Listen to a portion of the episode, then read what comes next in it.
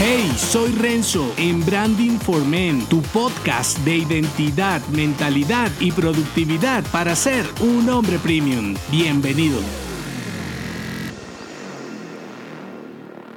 Hacer una declaración de intenciones te obliga a poner en orden tus ideas para comenzar un nuevo ciclo concentrado. Con este episodio te doy la bienvenida a una nueva temporada. Comiences o no un año, proyecto o idea, siempre vale la pena organizar tu cabeza para saber hacia dónde vas. Por eso, cuando inicies un ciclo, céntrate en el arma que te hace un guerrero poderoso, tu atención. Y aunque te parezca tontería o estés tan cansado como yo de oír hablar del famoso foco, el tema tiene más de fondo que de forma, porque así como puede volverte un hombre productivo y eficiente, puede convertirte en un zombie descerebrado. Entonces, antes de comenzar, debes conocer una regla de oro. No hay atención sin desatención. Es decir, no puedes centrarte en algo de verdad sin dejar de prestar atención a lo que no tiene significado. Por ejemplo, no puedes leer un libro viendo pendejadas en Facebook. No puedes centrarte en objetivos positivos con gente negativa en tu círculo cercano. No puedes hacer ejercicios todos los días en el gym si vas a comer basura como un cerdo. Parece obvio, sin embargo, revisa tus metas fallidas y verás que no solo centraste tu atención en lo contrario a lo que buscabas, sino que dejaste en tu fuerza de voluntad la responsabilidad de algo que necesitaba más bien un nuevo hábito. Si quieres dejar de quejarte y lamentarte por todo lo que no logras cada nuevo ciclo y hacer que tu declaración de intenciones realmente funcione, sigue algunos lineamientos que me han funcionado y verás cómo podrás cambiar el resultado. Cinco lineamientos para que tu declaración de intenciones funcione. El primero, plantea tus objetivos en acciones, no en deseos. Por ejemplo, en vez de hacer el planteamiento común de quiero perder peso,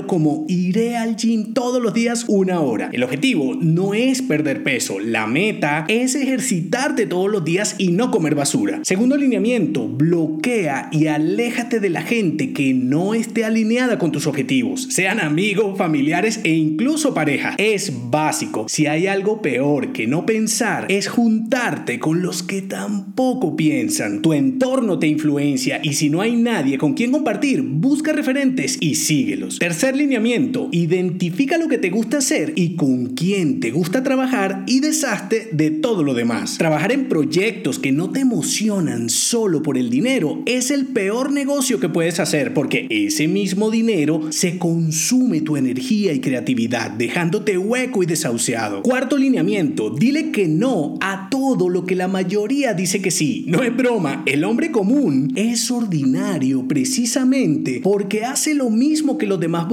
y nunca se quiere incomodar. Entonces tiene una vida de inmovilidad con resultados igual de mediocres que su propia mentalidad. Quinto y último lineamiento, desfragmenta los objetivos en pequeñas tareas hasta volverlas un hábito automático. Y entonces le subes el nivel y vuelves a empezar. Eso te mantiene animado y centrado en el recorrido, no en la meta. El cuide está en disfrutar el camino. Si odias el proceso, no conseguirás nada. Si te parece difícil, entenderás por qué más del 90% de las declaraciones de intenciones no llegan siquiera al segundo semestre. Conseguir resultados diferentes requiere de ejecutar acciones diferentes y en esas acciones no están precisamente las charlas telefónicas, los chats inútiles, el ocio no ganado y menos largas horas de sueño e inactividad. Ahora, analizándolo desde otro punto de vista, si la gran mayoría de los hombres son corrientes y dedican poco esfuerzo a centrar su atención en lo que vale la pena, ¿no crees que es más fácil diferenciarte? Cada día es más fácil ser un hombre extraordinario, así que no esperes más para conseguir lo que te propongas. Si te gustó este episodio, únete a mi clan en renzodangelo.me.